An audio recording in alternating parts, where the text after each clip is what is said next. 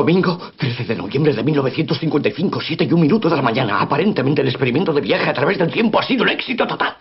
El rayo cayó sobre el reloj de la torre a las 10 y 4 minutos de la noche, descargando 1.21 gigavatios de energía sobre el vehículo temporal que se desvaneció en una explosión de luz, dejando tras de sí un par de surcos de fuego. Así que presumo que Marty y el vehículo temporal se han desplazado hacia adelante en el tiempo hasta el año 1985. Después...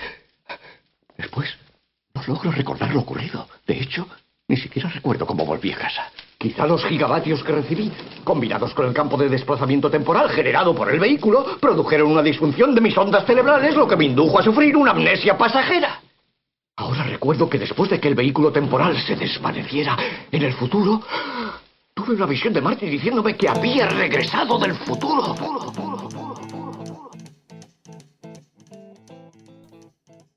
No, esto no es regreso al futuro. Esto es... La sintonía de Futuro Imperfecto. Desde el estudio de Los Alares, bienvenidos a nuestra radio de Alcalá de Henares. Pues qué va a ser, pues claro, pues no podía ser de otra forma, ya lo sabéis. Pues claro que sí. Como el ave fénix renace de sus cenizas, nosotros volvemos con más fuerza.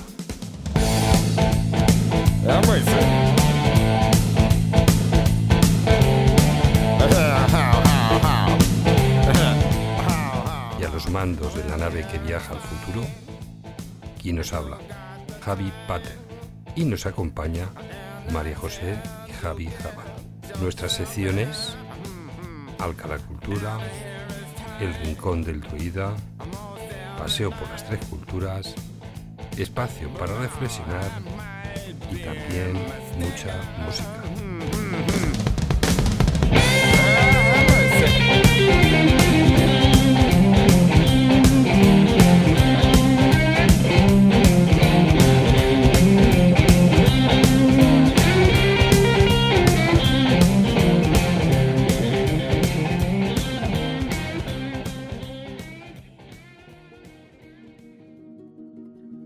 Futuro Imperfecto, radio podcast nacido en Alcalá de Henares, Madrid. Una radio cercana, con muchos contenidos culturales, local pero abierta al mundo. Nos escuchan en muchos países. Os ofrecemos contenidos de cultura, música, eventos y todo aquello que tiene lugar en nuestra ciudad. Queremos que sea una radio cercana, amiga, en la que vuestra opinión también cuenta y sirva para informaros de todo aquello que sucede en Alcalá, a veces con miradas al pasado o al presente, de personajes ilustres o acontecimientos históricos destacados o menos conocidos, pero que han significado para nuestra ciudad un aporte cultural e histórico muy importante.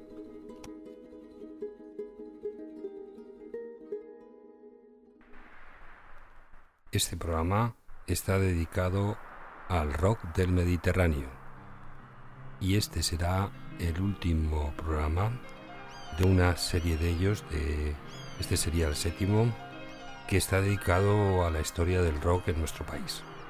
Bueno, pues esta historia del rock eh, me gustaría que, bueno, al final del, programa, en espacio para reflexionar, pues entremos más profundamente eh, en lo que es la música rock y lo que ha representado la música rock en, en nuestro país y en la vida de muchas personas que la han vivido muy de cerca, entre ellos eh, quien nos habla.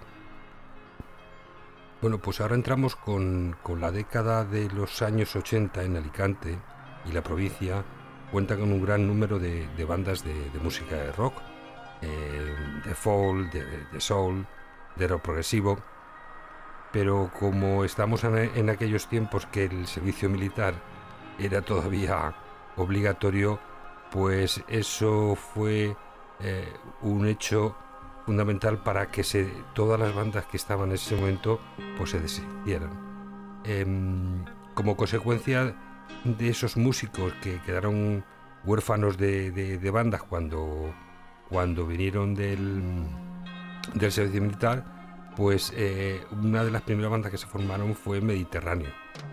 Y en 1979 Mediterráneo graba Tabarca, su disco de presentación a nivel nacional. El álbum fue un verdadero éxito, eh, también apoyado por, por eh, Mariscal Romero, Y ahora os presento del grupo Mediterráneo un tema que se llama No, no, no. Se convertiría en la carta de presentación musical a lo largo de las radios de este país.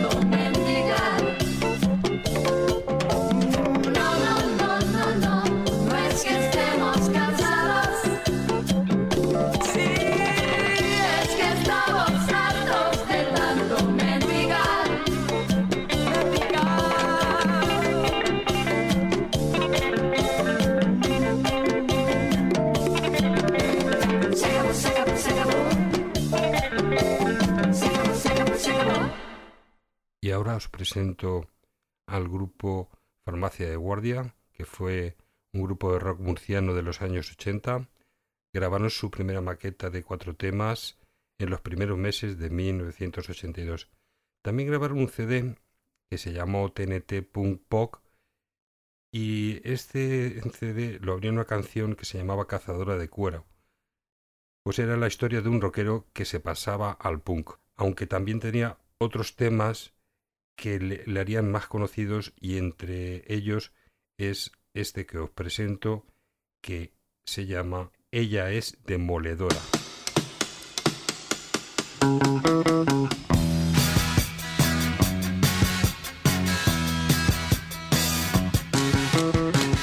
Hay algo en su forma de andar por las calles de la puta ciudad.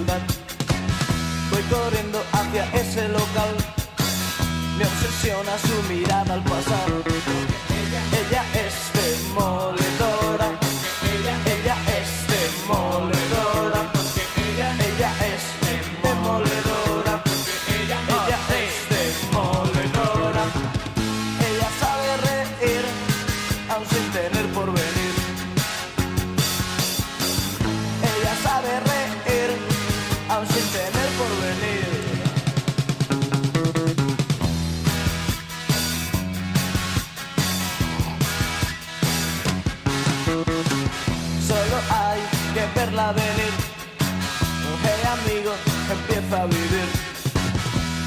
cama, sí que sabe estar. No te asustes lo que pueda pasar, porque ella, ella es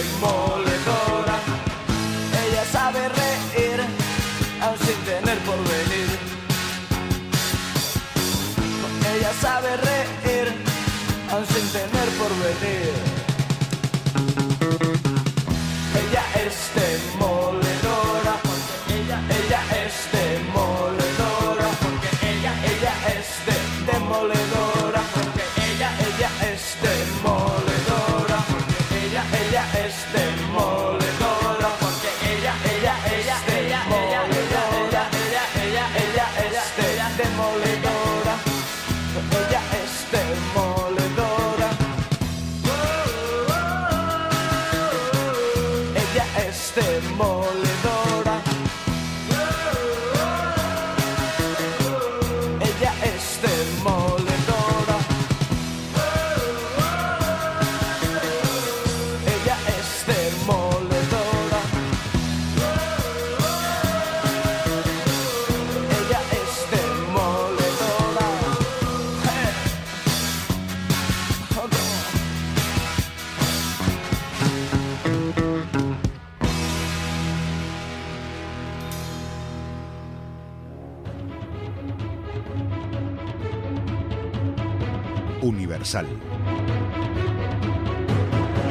Histórica.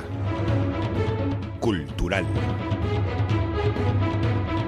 Alcalá de Henares. Ciudad de Cervantes. Ciudad de las Artes y las Letras. Ciudad de las Tres Culturas. Ciudad Patrimonio de la Humanidad. Alcalá de Henares. Un viaje único. Una experiencia única.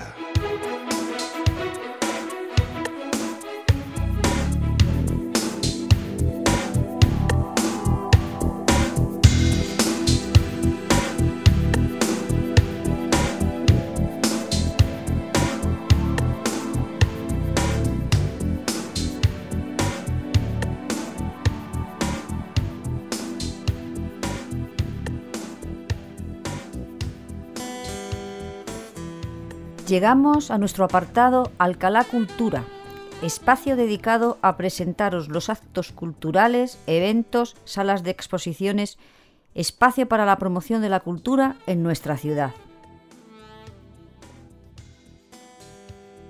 Y en Alcalá Cultura os ofrecemos la exposición en blanco y negro Es más real. Reúne 53 imágenes de reconocidos fotógrafos contemporáneos y esto estará en el claustro de San José de los Caracholos hasta el 26 de marzo. Todo esto lo podéis consultar en la página web uah.es. También tenemos en el antiguo hospital de Santa María la Rica, en la sala Antonio López, Alcalá Visual, la 51 edición de los premios Ciudad de Alcalá 2020. Esto estará hasta el día 28 de febrero. Y todo esto lo podéis consultar en culturalcalá.es. Y también tenemos eh, la Casa Natal de Cervantes, sus exposiciones permanentes y las exposiciones temporales. En las temporales tenemos Con descuido cuidadoso el universo de el actor en tiempos de Cervantes. Esto estará hasta el día 28 de febrero. Pero todo esto lo podéis consultar en Museo Casa Natal de Cervantes.org. También tenemos el Museo Arqueológico, sus exposiciones permanentes y exposiciones temporales, y en estas temporales tenemos la Makbara de Mairit, la muerte en el Madrid islámico. Se presenta una pieza excepcional, un epígrafe árabe funerario de principios del siglo X, localizado en el centro histórico de Madrid. La pieza fue adquirida por el museo en el año 2012. Y todo esto lo podéis consultar en museoarqueológicoregional.org. Tenemos también el Instituto Cervantes de Alcalá con la exposición Miguel Hernández a plena luz. Esto estará hasta el 28 de febrero. Recordar a Miguel Hernández es también recordar parte de nuestra historia. Y a continuación, María José os comenta cómo contactar con nosotros. Ahora os indicaremos nuestras vías de contacto. Por la web futuroimperfectoradio.wordpress.com, nuestro correo futuroimperfectoadh.gmail.com, por Twitter arroba f-imperfecto, por Instagram arroba futuroimperfectoradio y por las siguientes plataformas: Evox, Spotify, Podcasts, Radio Public, Anchor, Google Podcast, Breaker, Overcast, Apple Podcasts y no dejéis de suscribiros en cualquier canal por donde nos escuchéis.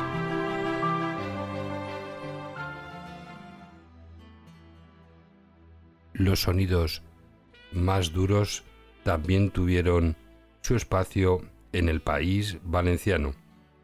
Por aquellos años, el heavy metal dio decenas y decenas de grupos de, renombre a lo largo y ancho de la geografía de España. El ejemplo de ellos son Barón Rojo, Banzai, Obús, Evo, Sangre Azul, que procedían de diferentes puntos del Estado español. En la comunidad valenciana estuvieron primero Zarpa, Sable y la Resistencia. Esta practicaba un sonido fronterizo, para muchos simplemente el punk rock. Estaban influenciados principalmente por bandas como La Frontera, 091, Carmina Burana, Police, Inlegales y sobre todo a los Sex La Resistencia fue el primer grupo valenciano en aportar un saxofonista a la banda, después de Los Rebeldes o de La Polla Record. Y ahora, de este grupo de la Resistencia, os presentamos el tema Las Rosas Rojas de Mayo.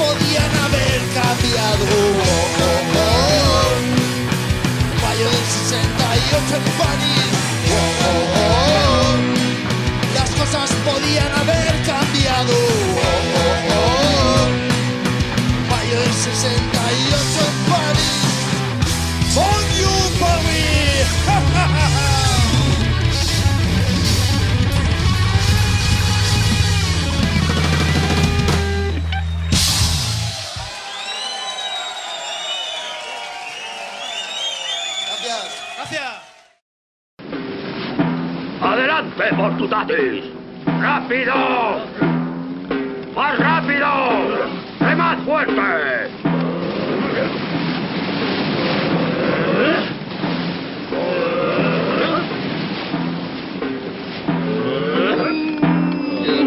¡Vamos, muchacho, con brío! ¡Es tu primer viaje! ¿Contento? Sí, capitán. Orgulloso de ser pirata. ¡Estupendo, muchacho! ¡Vas a vivir unas maravillosas aventuras en el mar! ¡Abordarás muchos barcos felicios! ¡Hispanos! ¡Bretones!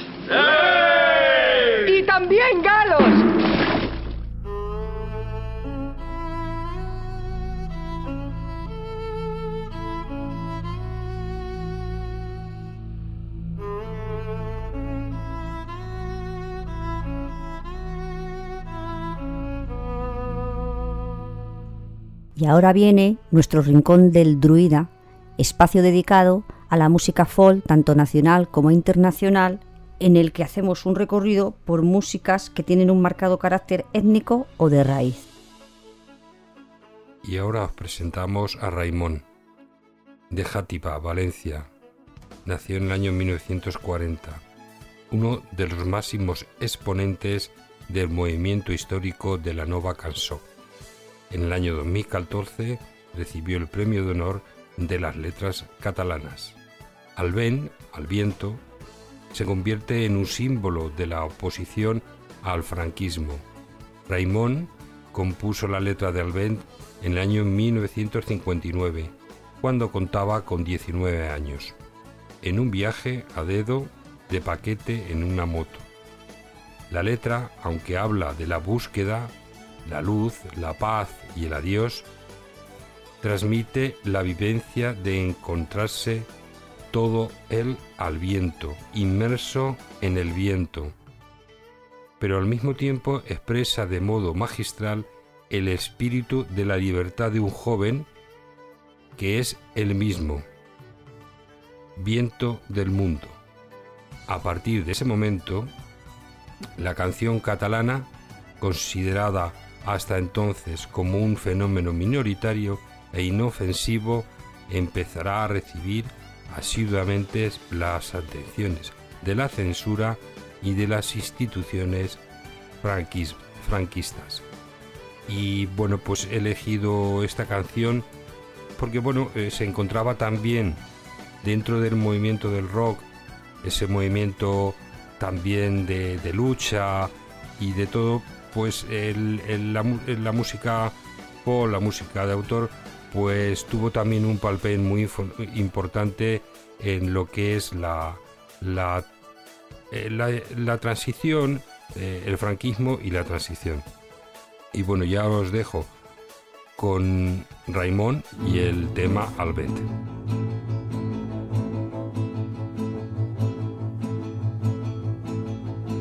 El vent, la cara al vent, el cor al vent, les mans al vent, els ulls al vent, al vent del món.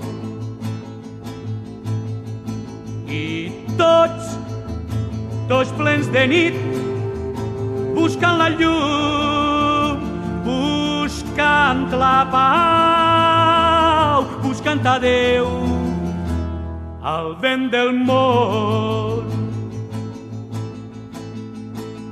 La vida ens dona penes i al naixer és un gran plor. La vida pot ser eixe plor, però nosaltres al vent, la cara al vent, el cor al vent, les mans al vent, els ulls al vent, al vent del món. I tots, tots plens de nit, buscant la llum, buscant la pau, buscant a Déu, al vent del món, buscant a Déu, al vent del món.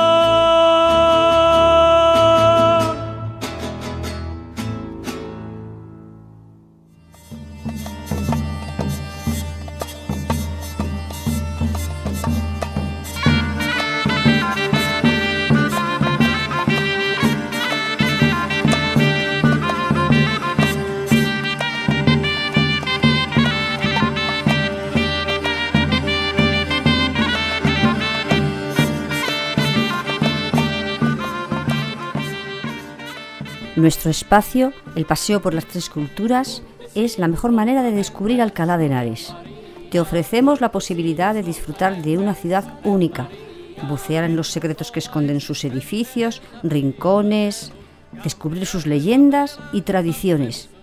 Y ahora, en el paseo por las tres culturas, va a ser un homenaje a Antonio Sanabria Plaza.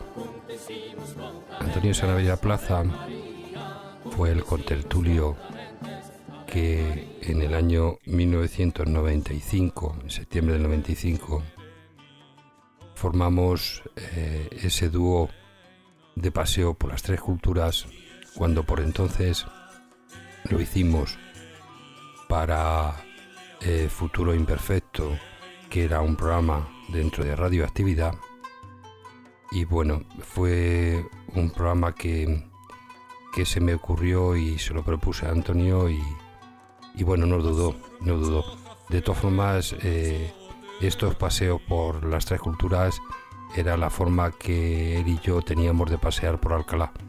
Siempre que pasábamos, paseábamos por Alcalá, siempre estábamos eh, preguntándonos eh, sobre los edificios, lo que ocurría y bueno, pues al final lo plasmamos en, en ese paseo por las tres culturas.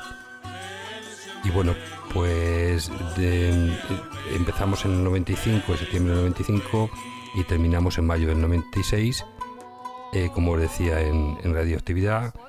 Y después eh, Futuro Imperfecto eh, empezó de nuevo la primera temporada, ya sin ser en radioactividad, en el formato que tenemos ahora. Y empezamos de nuevo los paseos por las tres culturas eh, fue en diciembre de, del 2016, 20 años después de, de, aquellos paseos que nos dábamos, pues lo retomamos. Y estuvimos eh, hasta el año 2018. Eh, em, ahora os quiero em, dejar cuando retomamos en el año 2016 hicimos dos programas y de esos dos programas que empezaban en, la puerta a Madrid y llegamos casi a lo que es el, el palacio, a la entrada del palacio zobispal, pues os voy a dejar con, con ese paseo un poco en recuerdo a él y bueno, pues lo que nosotros hacíamos, pasear y comentar sobre la historia de Alcalá. Así que ahora os dejo con este programa. Hola amigos, buenos días. Nos encontramos aquí en la Puerta Madrid en una mañana muy soledad, ¿que sí, Antonio? Sí, aquí estamos. Bueno, eh, en 20 años ya de que empezamos con el tema de los paseos por las tres culturas. Entonces, para una, una radio local, eh, durante el paseo vamos a intentar hablar de, la, de todos los monumentos y que, y que bueno, mm, quiero que, que, Antonio, ya que estamos aquí en la Puerta Madrid, eh, especifiquemos un poco. Tenemos a la derecha de la Puerta Madrid, mirando hacia Madrid, la, la Posada del Diablo. Sí. La Posada del Diablo. Eh, enfrente de la Posada del Diablo, pues un- una, una- u- una tienda conocida por Motoscano, Mm. muy de Alcalá, lleva muchos años. Eh, ¿Qué más tenemos aquí? Pues bueno, eh, la bicicleta, hemos dicho, que era... Sí, eh, Rodríguez Magro, Exactamente. que fue un ciclista de hace contemporáneo, o sea que tampoco hace tanto tiempo. Exactamente. Fue de los años 80-90. Eso es. Bueno, que, mm, vamos a contar un poco del tema de la, de la Posada del Diablo, llamada Posada de- del, del Diablo o del Infierno. Sí. De este, eh, ¿De qué edificio de qué siglo es? Del Del siglo XVII. Exactamente. Y aparecen citadas en el capítulo del... En el número 28 del, del, del del falso Quijote de Avellaneda. Eso es. Que le- Avellaneda fue un autor, se cree que es un seudónimo, es eh, un autor que, que, como Cervantes terminó la primera parte y no hizo la segunda, se adelantó él y quiso hacerlo.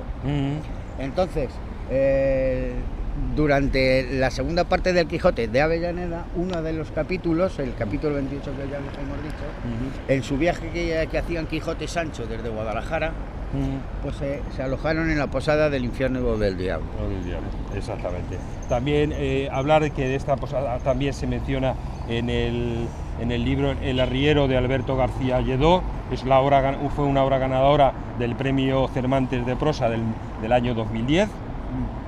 Y bueno, eh, como estamos en la Puerta de Madrid, Es lo- un edificio que estaba enfoscado. Sí. Y eh, la Han- han- restauración que han hecho. ha recuperado, ha eh, recuperado el ladrillo, Han recuperado su, su estilo. no- su estilo, estilo muy típico de Alcalá. Sí, sí, típico alcalaíno. Bueno, eh, en la puerta a Madrid, esta, esta puerta que, que tiene su, su otra gemela en Madrid y de allí se llama la puerta de La Alcalá. puerta de Alcalá, claro. Exactamente. Nosotros tenemos la de Madrid y ellos tienen Tiene la la de Alcalá, no la podemos cambiar. Claro. Vamos a ver, la puerta de Alcalá fue construida en el año 1778 por mandato de Francisco Antonio de, Lorenzana.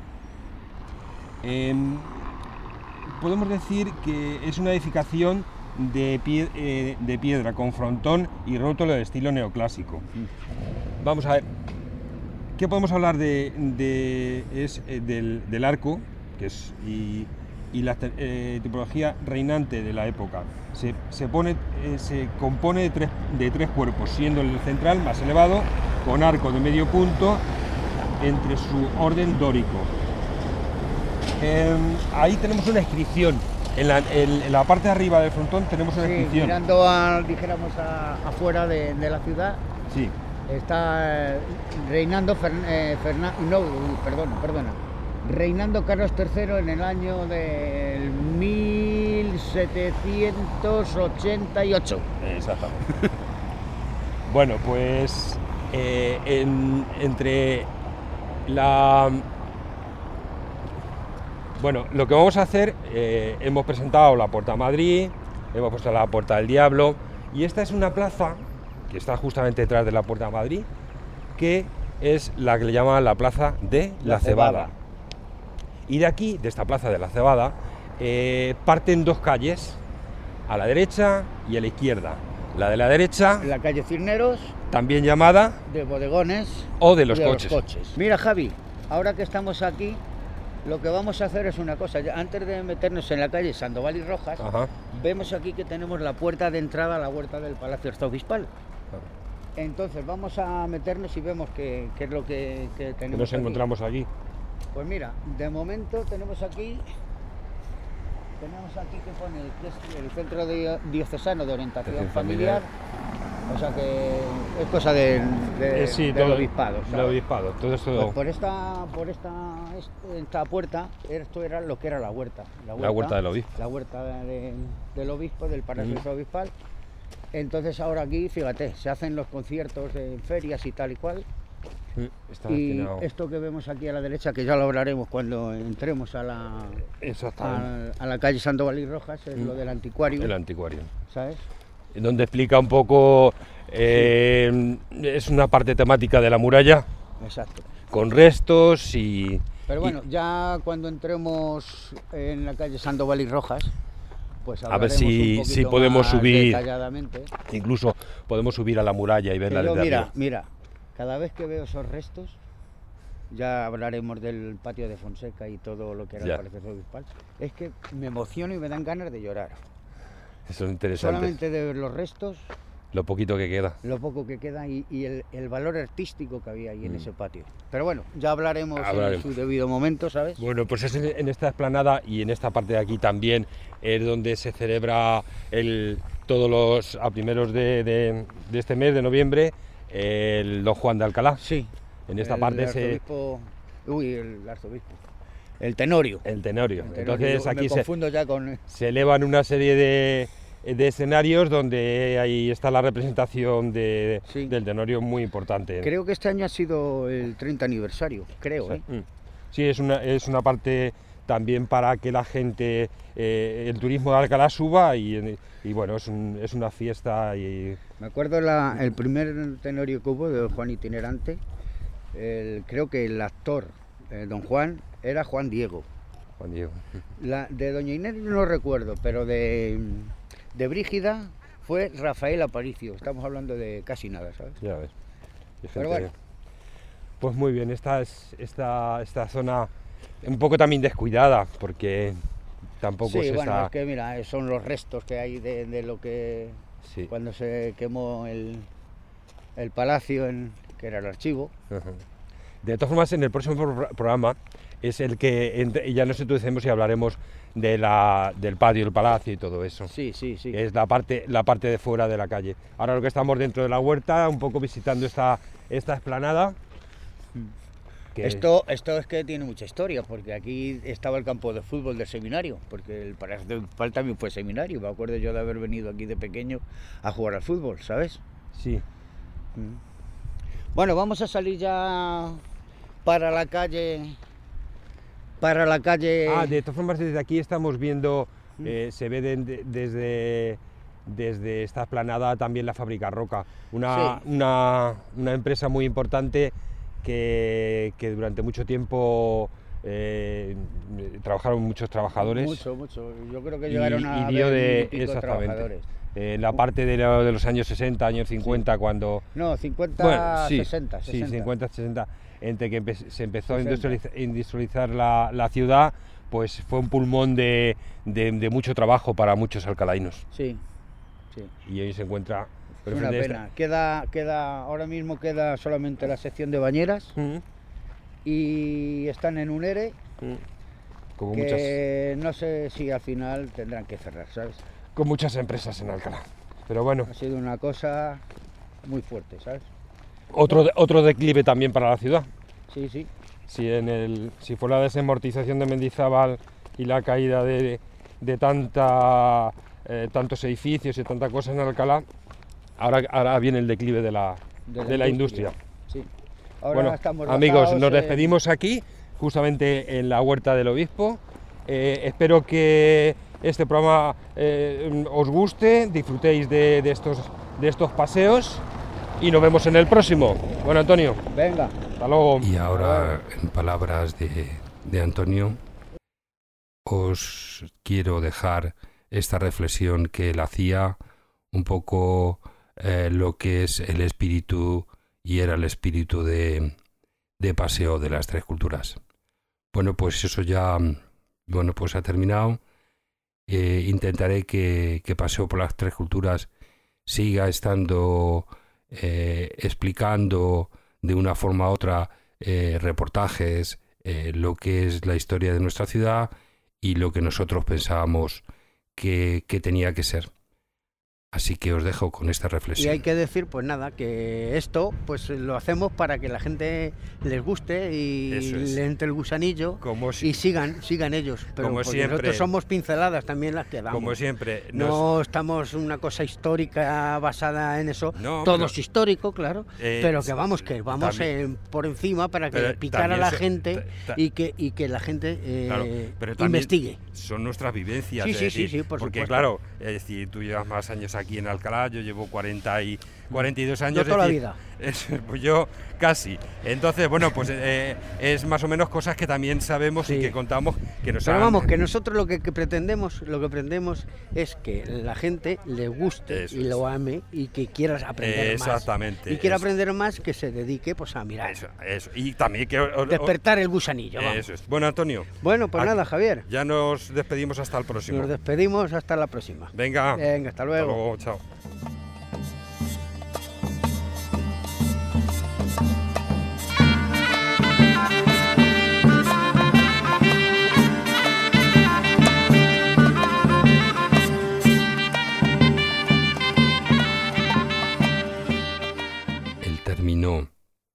Catalán eh, a partir de finales de los 80 y principios de los 90 es cuando, cuando aparece.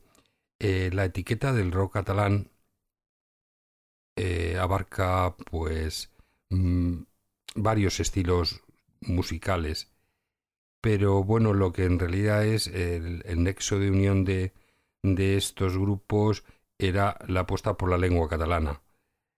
Eh, la primera canción de punk rock en catalán fue Ciutat Podrida del año 1978 de la banda Trapera del Río.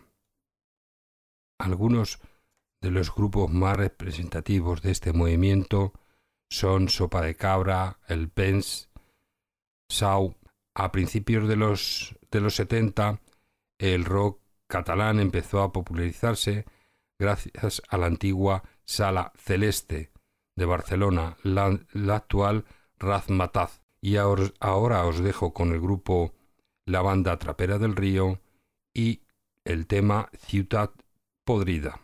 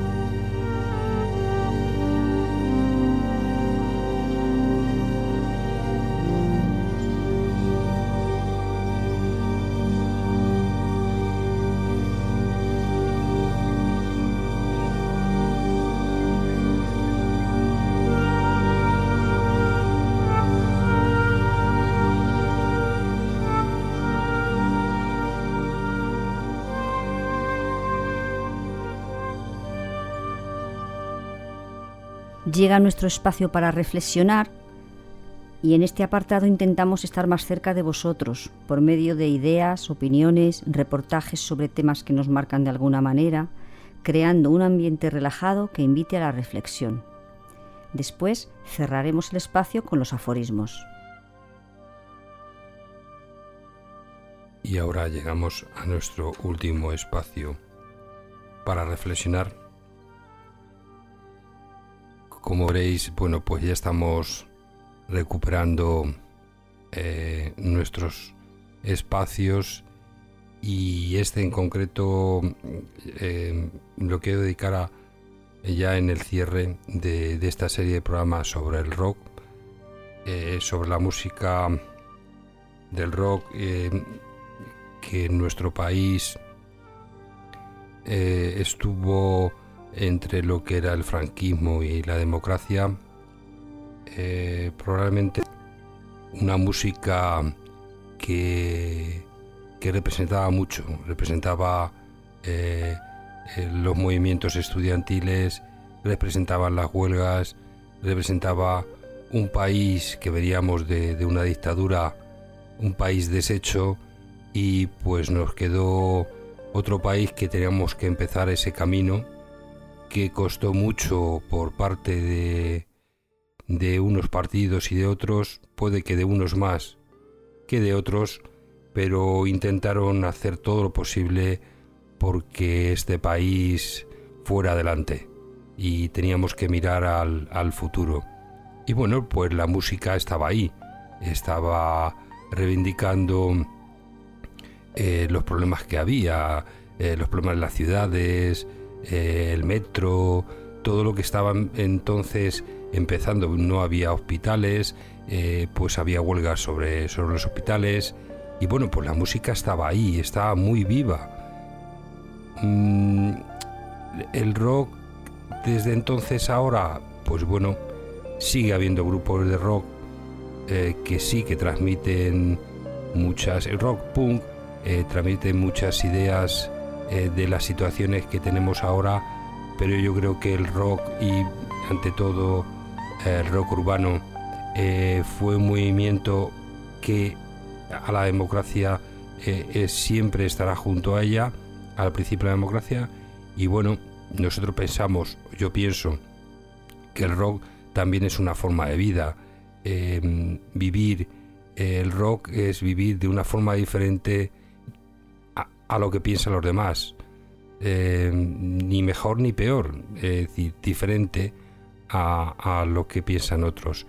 Em, seguro que, el rock en general, no solo en España, sino eh, mm, probablemente algún día cuando pasen años y años y generaciones, eh, igual que nosotros ahora eh, disfrutamos de la música clásica, el rock mm, será una, una música eh, que cuando pasen muchísimos años las, estudiarán como música clásica. y bueno, pues sí es verdad que el rock ha tenido Em, bueno, pues eh, ha jugado muchas veces con, eh, con cosas que, estaba, que rozaban la ilegalidad, pero bueno, eh, eran así, eran años convulsos, eran años em, que la gente, bueno, pues descubría nuevas, nuevas cosas y bueno, pues ahí también es verdad que, que el rock y ese tipo de, cosas que rozaban la legalidad, pues está, iban juntos, ¿no? Pero bueno, eh, no, realmente no tiene que ser así. El rock eh, es una forma de sentir la música, es decir, la música eh, se siente o no se siente, no hay otra cosa. Donde sí es verdad que mm, hemos tratado el rock en nuestro país y hemos pasado por todas eh, las regiones, autonomías en nuestro país hemos hecho un, hecho un repaso, yo creo que, que bueno, eh, resumido eh, y he intentado escoger em, todo lo más importante que tenían esos movimientos musicales y bueno, al final es, es lo que os he traído. Pues como decía, mm, vamos a terminar aquí nuestro último programa. Em, quiero dejaros unos aforismos y bueno, pues como he hablado antes de, de, Antonio Sanabria, eh, de alguna forma la amistad que me unía a él, eh, he, cogido estos aforismos un poco hacia él. Y dicen así, la verdadera amistad busca tres cosas. La virtud por honesta, el diálogo como deleite y la unidad como necesidad. En los largos caminos se conocen los buenos amigos. Las mejores amistades, las más duraderas, se basan en la admiración. Las amistades verdaderas son las que se retoman exactamente donde las has dejado, ya hayan pasado una semana o dos años. Pues no podía ser de otra forma, nos despedimos como un rojo y los roqueros van al infierno, aunque Antonio Sanabria estará en el cielo, yo algún día desde el infierno le saludaré. Hasta el próximo programa, espero sea muy pronto, y en el próximo será el que esté dedicado a las migraciones.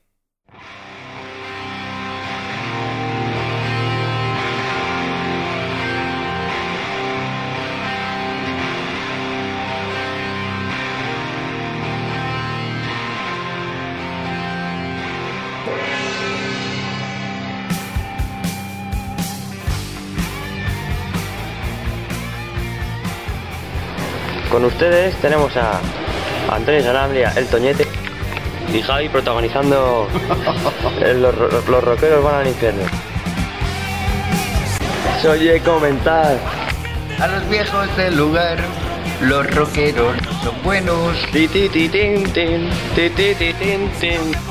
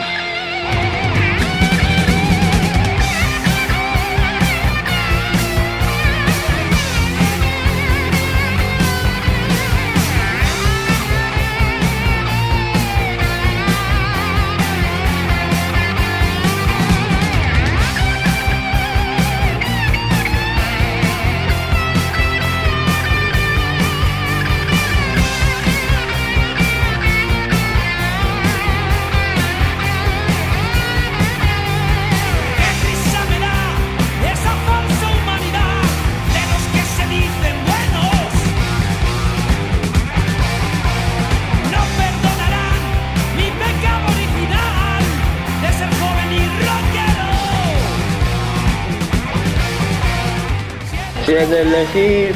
Entre ellos y el rock, elegiré mi perdición.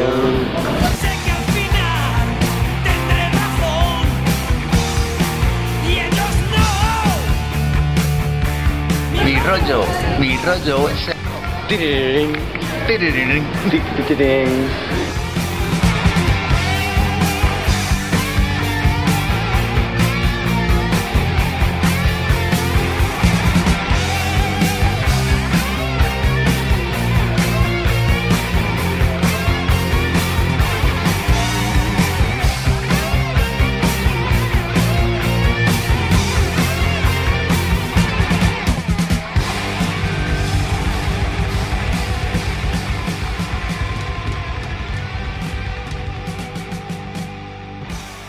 nos ignoráis, peor para vosotros. Os perdéis una parte de la cultura muy atractiva y muy reconfortante, por lo que tiene de defender la cultura con palabras mayores.